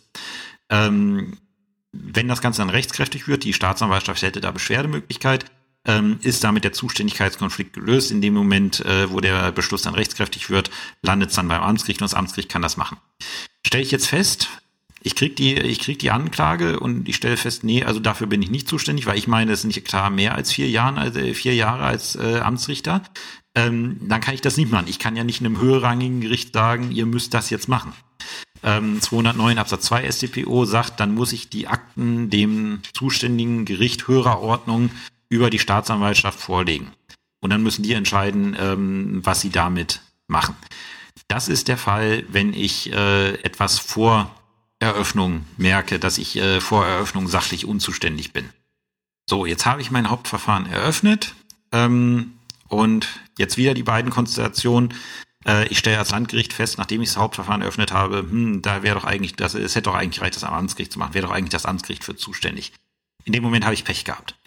Ähm, weil ähm, an Gericht niedriger Ordnung kann ich nach Beginn der Hauptverhandlung nicht mehr verweisen.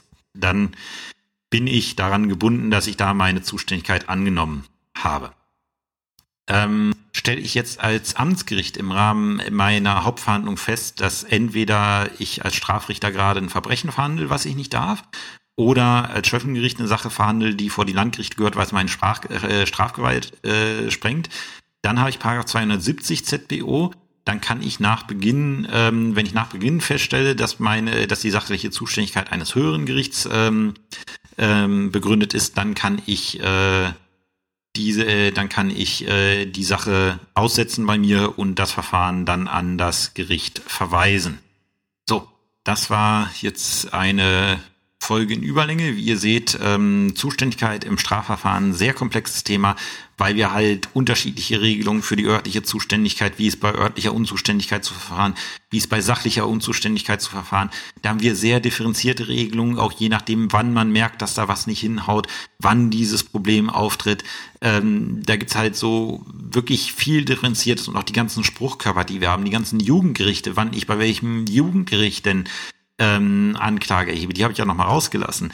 Ähm, ihr seht halt, es ist sehr komplex und es ist aber leider etwas, was ihr aus dem FF drauf haben müsst, weil in jeder staatsanwaltschaftlichen Entschließung müsst ihr das zuständige Gericht für eure Anklage, die ihr da fertigt, ähm, bestimmen können. Ähm, und in jeder Revisionsklausur müsst ihr zumindest gedanklich prüfen, war das Gericht, was dieses Urteil gefällt hat, denn zuständig? Weil wenn es ein unzuständiges Gericht ist, könnte ich da möglicherweise in der Revision was mitmachen. Ähm, die Zuständigkeitsvorschriften sind wichtig, ähm, sowohl für die tägliche Arbeit als halt auch für eure Klausuren, was für euch das brennendere Thema ist. Ähm, es ist einfach wichtig, die aus dem FF zu kennen und es kommt leider, leider, leider zu häufig vor, ähm, dass das bei Referendaren nicht so sitzt, wie es sitzen sollte.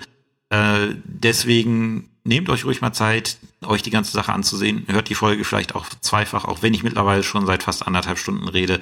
Äh, und schaut euch bitte um Himmels Willen die, ähm, die Schaubilder zum Instanzenzug und zur sachlichen Zuständigkeit an. Äh, man kommt da rein, man kommt da rein. Aber äh, wie gesagt, äh, es kann einen Moment dauern, äh, aber das ist gut investierte Zeit, weil Fehler im Bereich der Zuständigkeit müsst ihr nicht machen. Gut, das wäre es von mir für die erste Jahreswoche. Die nächste Folge hier im Strafrechtspodcast wird wahrscheinlich in zwei Wochen kommen. Nächste Woche möchte ich mich dann mal der 50. Folge im Zivilrecht widmen. Deswegen muss Strafrecht jetzt erstmal zwei Wochen warten.